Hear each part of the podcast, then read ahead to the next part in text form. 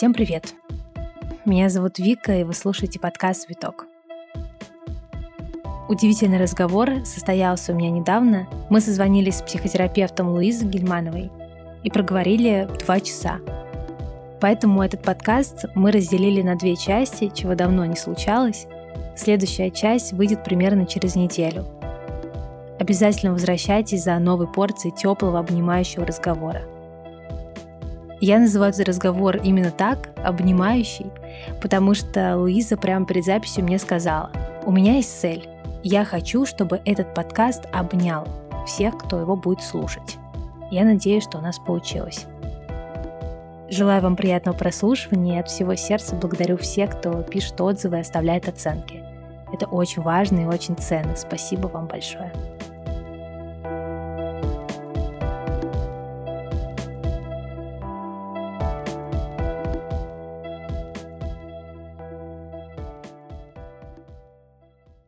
Луис, спасибо тебе большое, что мы сегодня записываем с тобой наконец-то подкаст. Я очень давно хотела это сделать и очень рада, что мы выбрали с тобой такую важную тему. Сейчас э, ты ее, мне кажется, озвучишь, но для начала хочу тебе предложить немного рассказать о себе, кто ты, кем ты работаешь, как ты сама себя описываешь. Вот немножко прям такие пару слов про тебя от самой себя. Я так счастлива попасть в твой подкаст. Сегодня все могло нам помешать, но тем не менее мы его записываем. Это очень здорово. Очень я волнуюсь, честно говоря, потому что это мой первый опыт записи подкаста как гость. И когда меня спрашивают, расскажи о себе, я как-то к себе немножко неуверенно начинаю чувствовать. Но, наверное, начну с того, что я врач, я психолог, и эти две веточки влились в какое-то такое направление, и я их очень с радостью, с большим удовольствием совмещаю, потому что ну, врачебная моя специальность педиатрия. Я работала с детьми, правда, недолго. И потом ушла в психотерапию и работаю сейчас вот со взрослыми в большинстве своем с телом. Моя большая любовь — это женщины, и женщины ко мне приходят, которые часто не любят свое тело, часто как-то думают о себе в не очень хорошем ключе. Им например, сложно выстраивать отношения с едой, с другими людьми и еще чаще с самой собой. Поэтому я им помогаю и часто использую такое отношение, как к детям. Я очень часто говорю, что тело как ребенок.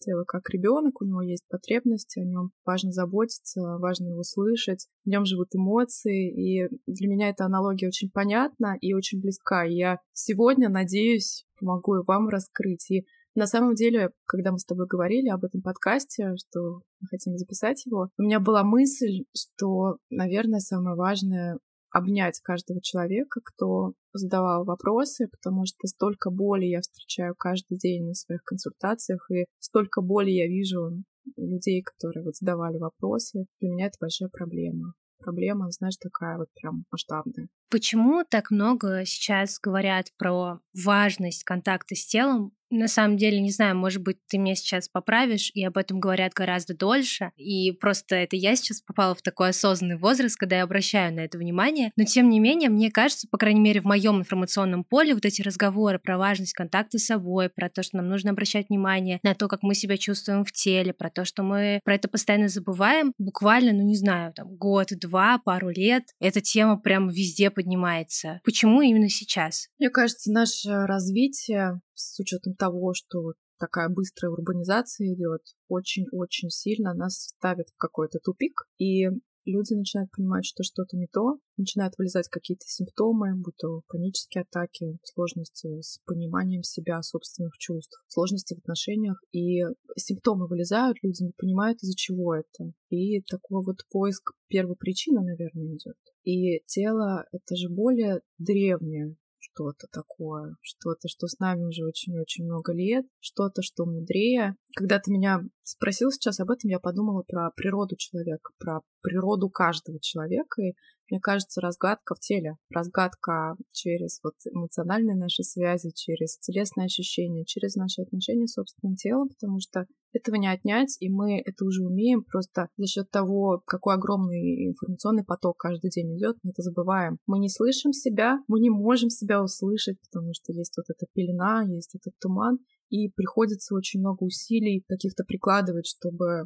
услышать чтобы просто почувствовать, остановиться, сесть и, ой, вот он я, вот она, вот я такая, у меня внутри вот это, оказывается, есть, и вот с этим же очень много проблем. Я не буду спрашивать, важен ли контакт с телом, важны ли отношения, потому что я знаю, что ты ответишь, что это важно, но я спрошу, насколько это важно, почему это важно сейчас для ну, каждого, наверное, человека. Но смотри, почему важен? Потому что у каждого человека есть какие-то желания и потребности. Потребности — это то, что может вводить в какой-то комфорт, либо дискомфорт. То есть дискомфорт — это неудовлетворенная потребность какая-то. И у каждого человека есть чувства, которые сигнализируют о том, что происходит во внешнем мире, и опасно мне там, не опасно, что я могу там делать, а что мне сейчас не следует. И когда мы отрезаем связь с телом, когда мы отрезаем чувственный компонент.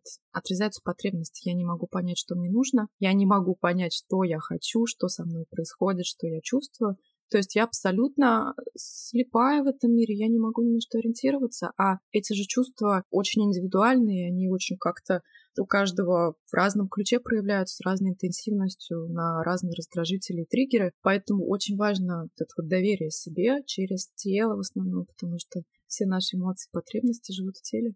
Был вопрос, который задала одна из подписчиц моих, и на самом деле я поняла, что этот вопрос, я его прочитала и поняла, что он меня тоже на самом деле интересует, потому что он такой прямо практический, потому что я человек-практик, мне очень важно, чтобы мне показали на деле, на примерах, окей, а как это работает, вот даже докопаться до вот этих мельчайших деталей. И вопрос звучал так, как по сигналам нашего тела мы можем да, понять, что с организмом или с нами, там, с нашим состоянием душевным что-то не то. И правда ли это вообще, что именно тело дает нам какие-то сигналы, и важно их услышать, почувствовать и проследить. И поэтому у меня вопрос к тебе. Вот можешь ли ты ответить, правда ли это? И как тело слушать? Как научиться улавливать эти сигналы, которые оно дает? Я сейчас хочу сделать такую пометочку, что мы говорим не о психосоматике сейчас. Психосоматика — это очень обширная вещь, и очень сейчас слишком популяризирует, что вот психосоматика, ага, тело с тобой говорит, у тебя болит нога, потому что вот это, это очень индивидуальный процесс. Я как врач тебе сейчас буду говорить, что невозможно рассказать, что у тебя болит нога, значит, это вот это, поджелудочная, значит, вот так. Ни в коем случае так нельзя, это неправильно, это ни в коем случае прям нельзя, ну, это ужасно. Но как можно понять сигналы тела, сигналы своего собственного организма? Приведу пример такой, мой личный. Буквально я, наверное, неделю назад его так осознала. Я часто болею, когда устаю. Болею, просто простужаюсь. И вроде бы как-то непонятно, тоже можно сказать психосоматика, но с другой стороны, проследив по времени, что со мной творилось с раннего детства, я поняла, что когда я истощаюсь, единственный способ попросить тело, когда хочет попросить у меня какой-то поддержки, единственный способ — это остановить меня и сказать, слушай, давай коляк, ты сейчас устала, давай будешь болеть. И я в тот момент все дела откладываю, все отменяю. Ложусь, делаю себе вкусный клюквенный чай и лежу. И в случае вот в этом, например, болезнь это какой-то сигнал, что, пожалуйста, остановись. Как слушать собственное тело, невозможно тоже так как-то очень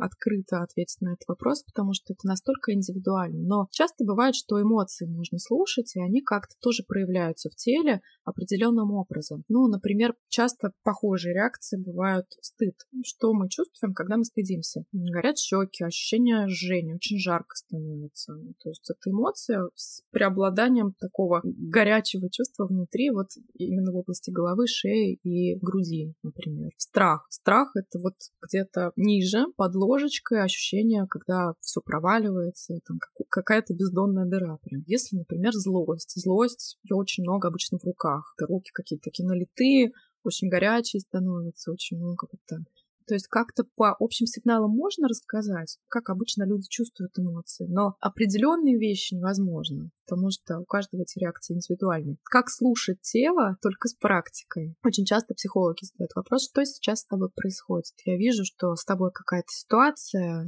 сложная произошла, и она обычно вызывает много чувств. Что сейчас с тобой происходит? Вот прям опустись в тело, попробуй вот сесть и почувствовать, что с твоим телом. Тебя где-то напрягается, или есть какие-то ощущения или что-то хочется делать, как тебе сейчас. И, возможно, впервые в жизни в тот момент человек садится и опускается в тело, боже мой, там у меня оказывается внутри вот столько всего, а я вообще это никогда не замечала. Ага, точно правда. То есть это какая-то остановка нужна и практика, ощущение какой-то самоосознанности, рецепция, когда я могу взять, что-то вытащить, ощущение из тела, его как-то еще раскрыть. Ты сказала остановка, я подумала, что на самом деле, ну, остановка это понятно, но это как следствие того вопроса, а где я сейчас в теле, что я чувствую, который на самом деле очень редко не мы сами себе сдаем, не нам никто это не сдает. Просто я помню, что в первый раз вот осознанно этот вопрос я услышала, когда я была на чайной церемонии, и там Ксюша, которая ароматерапевт, которая вела всю эту церемонию, она вдруг задает вопрос: "Ну вот хорошо, ты вот сейчас пьешь этот чай, а какого ты цвета? А где ты сейчас в теле? И я помню, что я сижу и думаю, какой странный вопрос. Ну, в смысле, какого я цвета?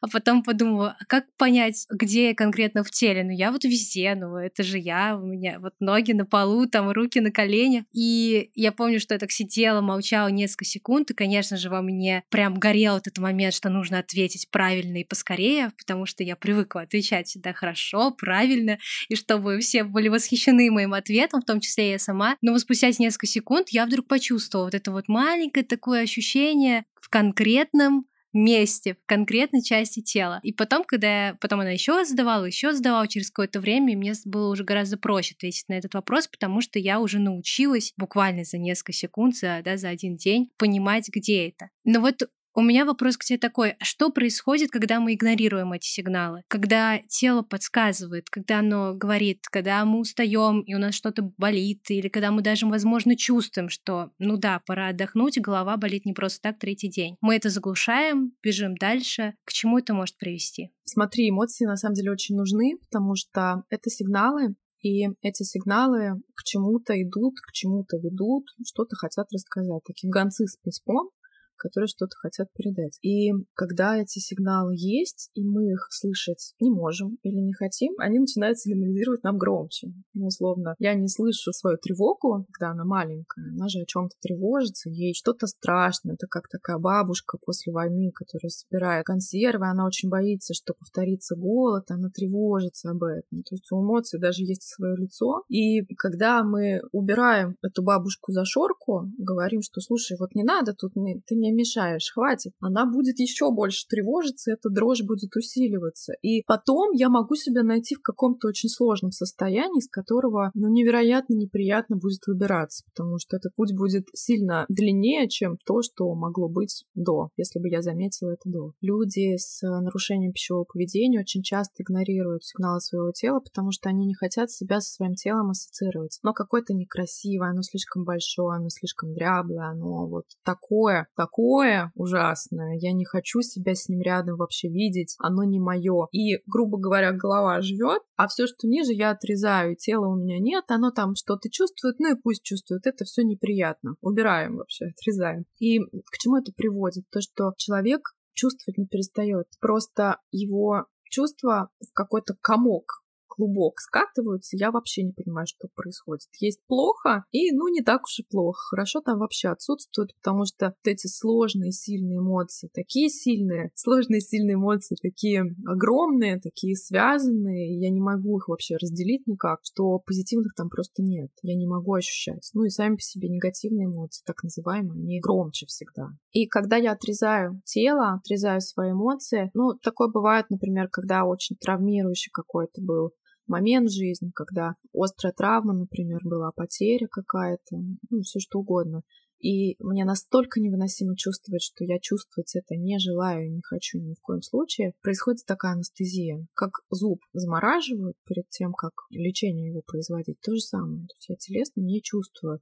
Я не могу по этим сигналам ориентироваться, я не могу... Вообще ничего не могу. Я не могу понять, что я хочу. Мне ничего не радует в жизни. У меня сплошная такая изолиния. Когда мы смотрим на ЭКГ, там есть взлет и падение, взлет и падение. Но когда пациент скорее мертв, чем жив, там просто изолиния, там просто все ровно. Но в психологическом плане такая депрессия клиническая, самое такое большое проявление, когда мне просто ровно, мне никак. У меня такой вопрос возник. Все хочу подобраться к вопросам, которые задавали, но у меня слишком много своих почему-то возникает по ходу дела. Вот ты произнесла эту фразу про анестезию. Долго ли человек может с такой анестезией ходить? Ну, ну, то есть он же не чувствует контакт с телом, то есть он его отключил. В голове, вероятно, есть какая-то мысль, что что-то не так, что-то не то, что-то мне в жизни не нравится. Но тем не менее нет же этого вот этого контакта и понимания, а что именно не так. Долго ли в таком состоянии человек вообще может проходить? Всю жизнь. Ну, то есть нет никаких крайних сроков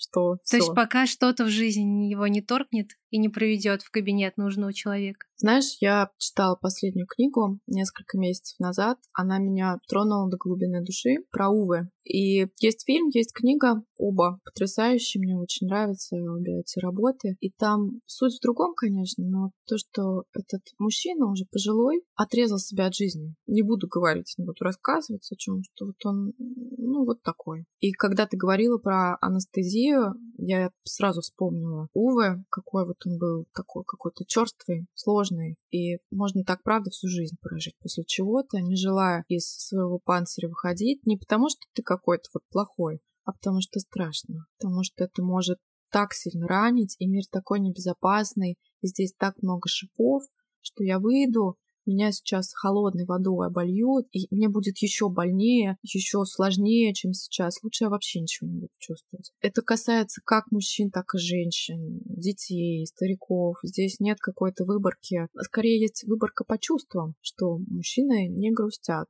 Их вся грусть обычно проявляется в злость. А женщины наоборот. Женщины не должны злиться, поэтому они плачут. И получается такая вот анестезия в общественном плане, она есть у многих людей. Просто не все ее замечают, и не всем людям позволено чувствовать. Ну, по многим причинам. Были войны какие-то, были сложности, был голод, и был недочувств. Но сейчас такого нет, можно размораживаться, потому что жизнь с чувствами, она потрясающе яркая. Да, там больно, там страшно, там тревожно местами. Но один из моих преподавателей рассказывал такую метафору. Это знаешь, как ехать на скорости на машине под дождем, и у тебя дворники не работают. Дождь не перестает хлестать, но ты просто не понимаешь ничего. Ты просто едешь, несешься куда-то, и все. А когда дворники начинают работать, ты видишь весь хаос. С ним, по сути, сделать ничего не можешь, но ты можешь ориентироваться. И ты можешь выходить, надеяться на то, что скоро выйдет солнышко, видеть какой-нибудь амбар туда заехать, переждать этот дождь. Ты можешь реагировать, у тебя количество твоих действий очень сильно увеличивается с твоими чувствами.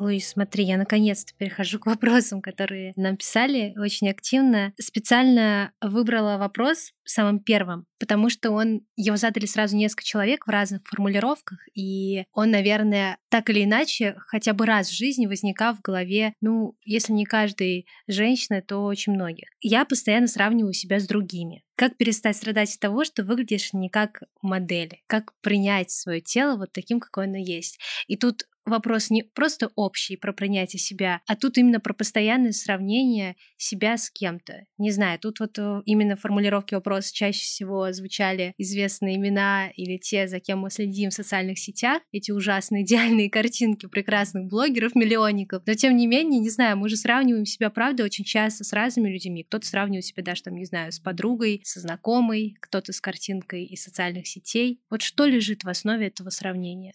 Все, моя педиатрическая часть вступает в бой.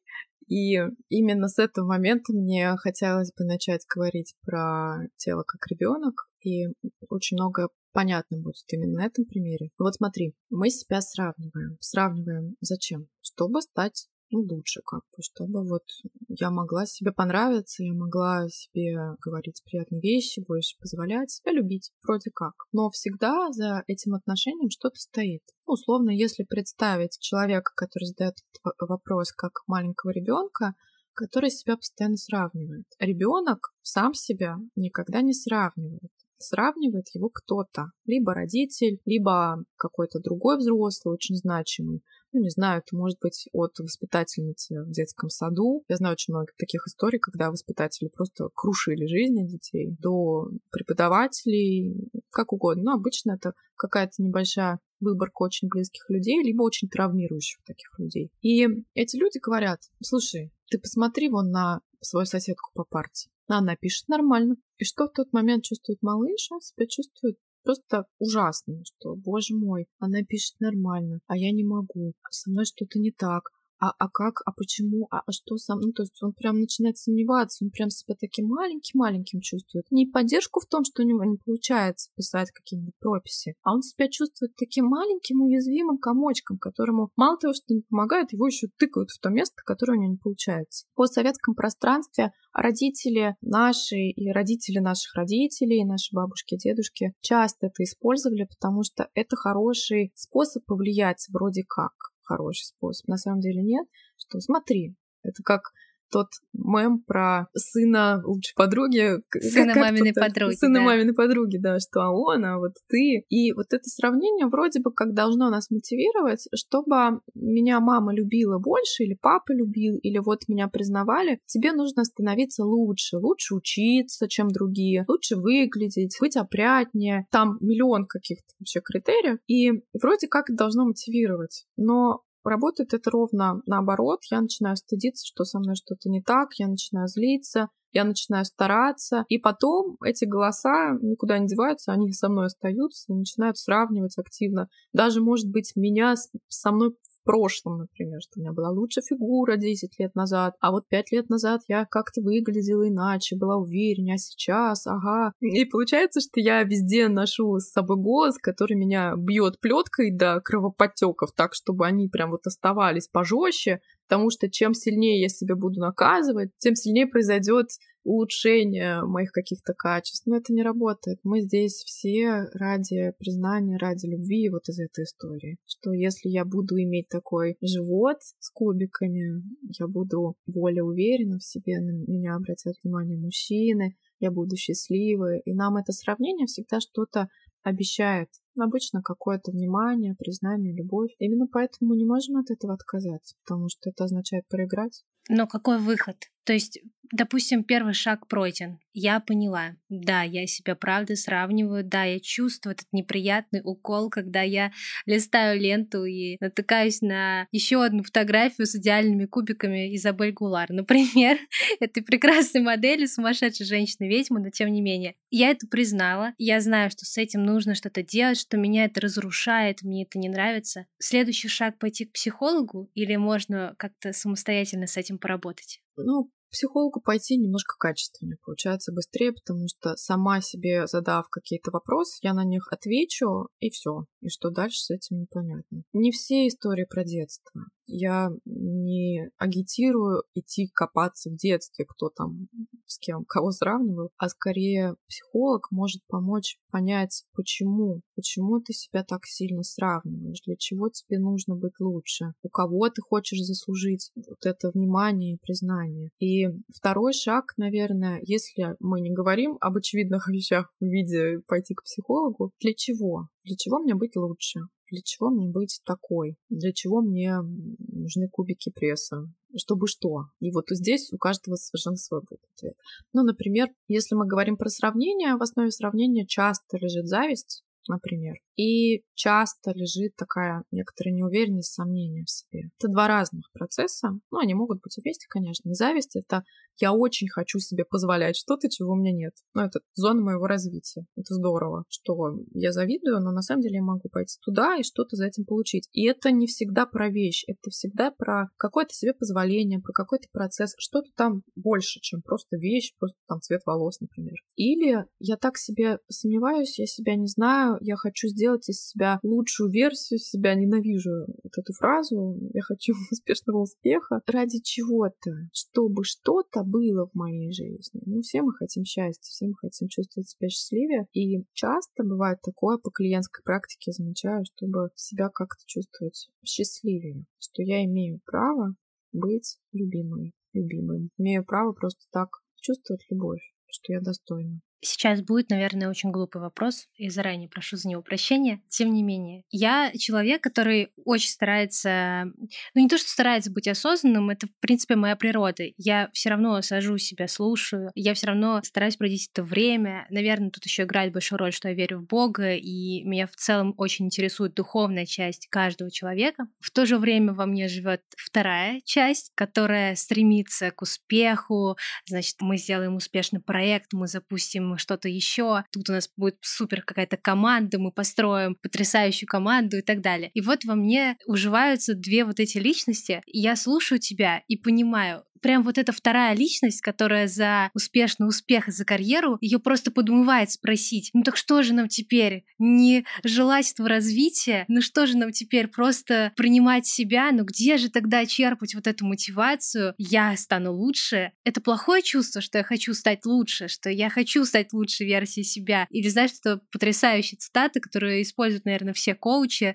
и спикеры на миллионных аудиториях. Не сравнивайте себя с другими, сравнивайте себя с собой вчерашний. И ты произнесла, самое интересное, да, вот эту фразу про то, что иногда человек сравнивает себя с собой в прошлом, но это сравнение не в его пользу. Он думает, вот тогда я был худее и влезал в джинсы 32 размера, а теперь на мне 36. И что это не самое хорошее сравнение. Поняла мы вообще вот э, эту цепочку мыслей, что во мне спорит. Хочу, чтобы ты мне немножко помогла в этом разобраться. Сейчас будем по полочкам разбирать. Развитие — это здорово. Развитие — это естественная наша потребность двигаться. Двигаться куда-то, идти, пробовать, воплощать мечты. Плохо становится там, где цена слишком дорога. Если цена кубиков на животе, отсутствие какой-либо социальной жизни, это не очень адаптивно. Если цена карьеры, подорванное здоровье, тоже не очень адаптивно. Кто-то платит эту цену, кому-то норм. И, в общем, не могу осуждать этих людей, если они понимают, на что они идут. Ну, и их и не нужно осуждать, они сами выбирают. Каждый человек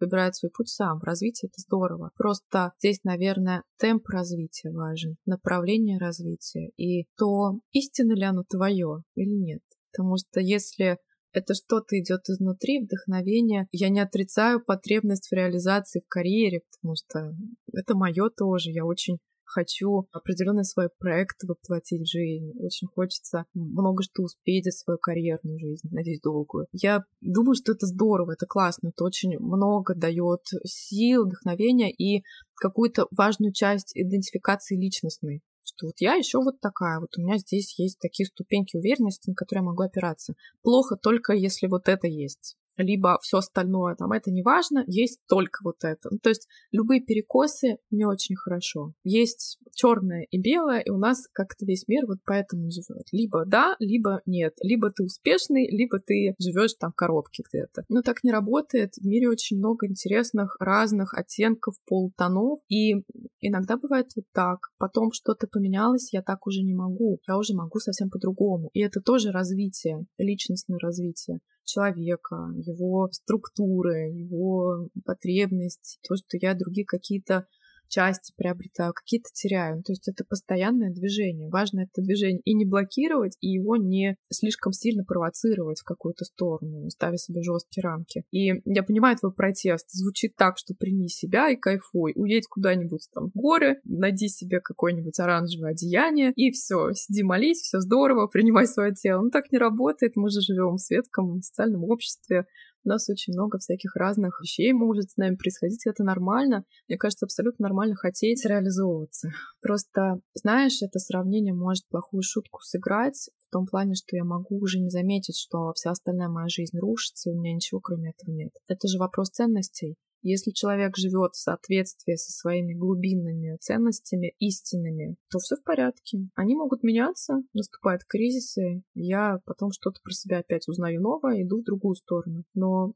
когда ценности не мои, и иду я вообще в другую сторону, какую-то, не свою, там начинаются проблемы. Ты знаешь, я вспомнила, как я смотрела на Ютубе интервью одного человека, мужчины, который уехал на, конечно же, на Бали со своей женой. И обычно такие истории, ну, потому что Бали стало таким попсовым, знаешь, словом и названием, все туда уезжают искать себя и свой путь. Но его история меня как-то особенно покорила, потому что вроде он просто очень красиво говорил, и он тренер, именно тренер, фитнес-тренер. Но меня поразило фраза, которую он произнес, когда он рассказывал, почему он тренируется каждый день и почему он тренирует других людей, которые проезжают на Бали в том числе. И там были эти заставки видео из его жизни, как он там лезет по деревьям, бежит сквозь водопады. И вот он произносит фразу, что я тренирую свое тело, свои мышцы, чтобы вот эти мышцы могли помочь мне залезть на дерево, там, потянуться на ветке, увидеть остров с другой точки зрения, чтобы мышцы помогли мне преодолеть волну, чтобы мои мышцы помогли мне там преодолеть какой-то сложный путь через водопады, чтобы я дошел до точки, до которой никто не добирается. И он говорит, мне вообще не важно, как это выглядит, что у меня там есть пресс, эти мышцы на прессе, что у меня есть эти накачанные руки. И вот тогда я подумала, вот это подход, вот это да. Я никогда в жизни не думала о том, что можно тренироваться не ради фотографии в Инстаграме. Посмотрите, как я красиво села на шпагат. Или посмотрите, наконец-то у меня появились эти желанные кубики не ради того всеобщего восхищения, а ради того, чтобы эти кубики эти руки помогли мне забраться на дерево. И я помню, что в тот момент я настолько сидела пораженная, я перемотала, прослушала еще раз эту фразу. Думаю, ну все, теперь у меня есть цель. вот для чего я хочу тренироваться. И вот ты сейчас тоже говоришь, задать этот вопрос, да, зачем вам это? Наверное, этот вопрос, наверное, нужно задавать не только, когда мы говорим про тренировки, а вообще про очень многие вещи в жизни. Но меня прям вот это вот сейчас все как-то в моей голове соединилось, и я поняла, почему меня это так поразило. Потому что он ответил на вопрос, зачем ему это, и я увидела, что человек правда понимает, зачем. Ну вот у него истинная мотивация я хочу, чтобы мне мое тело помогало преодолевать какие-то препятствия, чтобы я мог получать новые впечатления. Ну, то есть для него тело как инструмент, ему, в общем-то, похоже все равно, как оно выглядит, просто это приятный бонус. А когда тело — это самоцель, и я, например, тренирую, чтобы видеть, как бицепс бедра округляется, то если он не округляется или я ем больше, я начинаю себя ругать. И это превращается в какую-то цикличность. Постоянно я хожу по кругу, что, боже мой, нужно тренироваться, больше веса, сильнее, быстрее, чаще, еще чаще. Есть надо меньше, меньше, меньше, и организму тяжело, перегруз идет. Мотивация может быть истинной, ну, скорее всего, нет, потому что так, что я за этим что-то прячу. Мне нужно что-то сделать. Прям вот, знаешь, мне кажется, понять истинность мотивации можно потому, насколько человек одержим. И одержимость тоже бывает разная. Одержимость, когда, боже мой, как это круто, вдохновение, вау, потрясающе. Ну, то есть он прям вот такой вот очень вдохновленный. Это одно. Но и то они могут быть очень путаться очень могут. А когда я не могу без этого, я не имею права жить, о боже мой, только так, то я думаю, уже немножко что-то там другое идет, какой-то уже другой процесс. Сложно очень как-то конкретизировать, потому что такие разные бывают случаи, такие разные моменты, и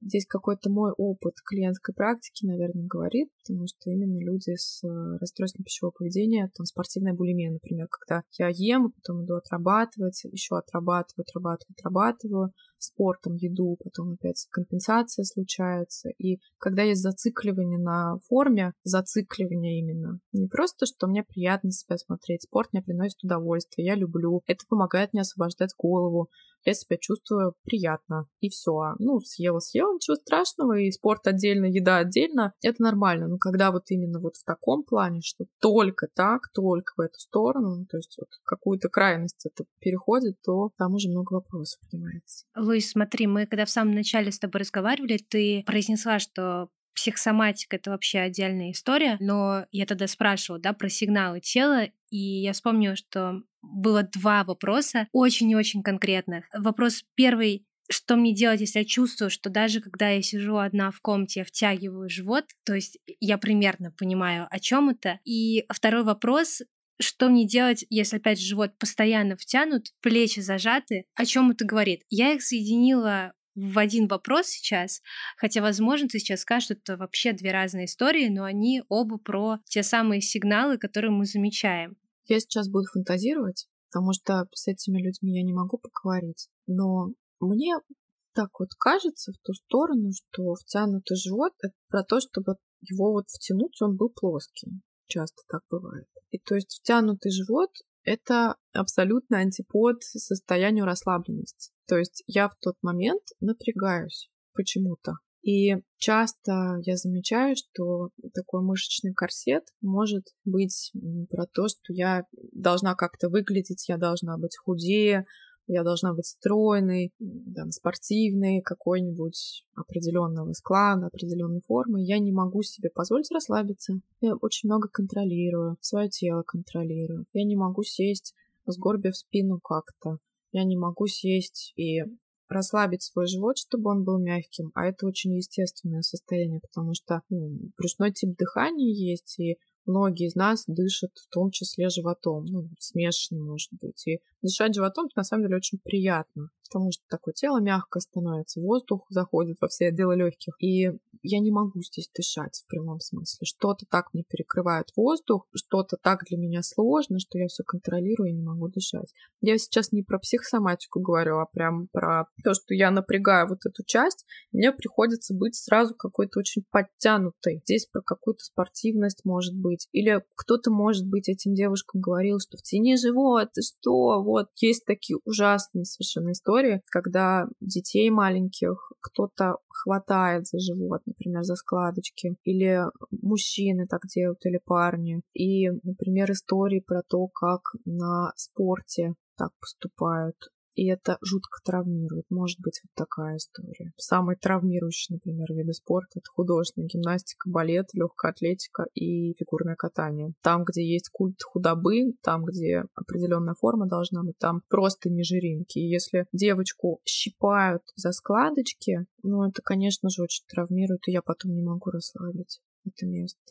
Хотя это нормально расслабляться мышечно полностью везде не должно быть никаких мышечных корсетов и зажимов в любой части тела. Когда мы расслаблены, мы расслаблены. Ты назвала балет, и я вспомнила, у меня за спиной 8 лет, по-моему, занятий балетом в балетной школе.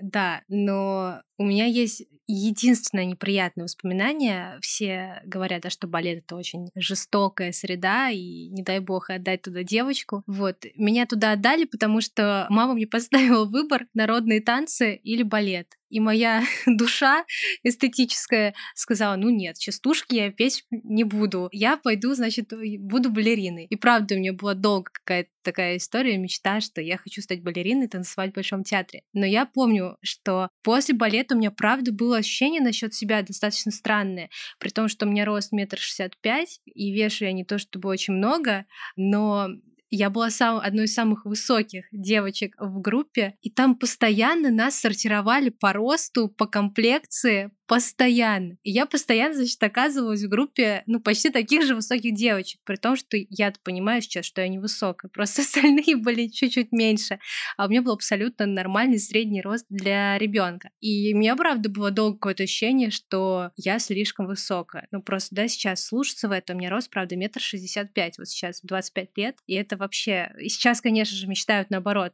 быть высокими с длинными ногами, но вот удивительно, как вот эта вот сортировка, да, по комплекции в детстве потом, правда, влияет даже на здоровую, казалось бы, психику, что все равно я иногда это могу вспомнить. Мне казалось, что на меня это вообще никак, э, меня это не тронуло, но удивительно, мы сейчас разговариваем, все равно же вот это воспоминание в голове возникло. А почему меня потом сравнивают, да? Почему я со всеми себя сравниваю? Не знаю даже, откуда это взялось. Знаешь, что самое интересное?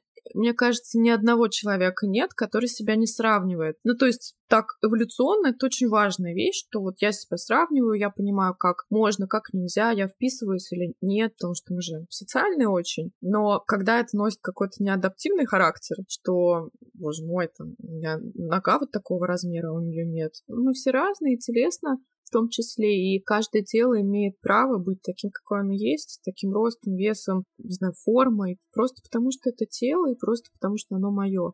Невозможно себя не сравнивать. Скорее, наверное, нужно стремиться к тому, важно стремиться к тому, чтобы это меня не травмировало. То есть это не постоянное сравнение не в мою пользу. Да, мы все разные, да, я отличаюсь, да, другие люди тоже отличаются. Это не делает кого-то из нас хуже. Это, конечно же, не все. Тема получилась большая и обширная. Поэтому через неделю мы вернемся со второй частью, в которой сосредоточимся больше именно на ваших вопросах. Спасибо большое, что дослушали до конца.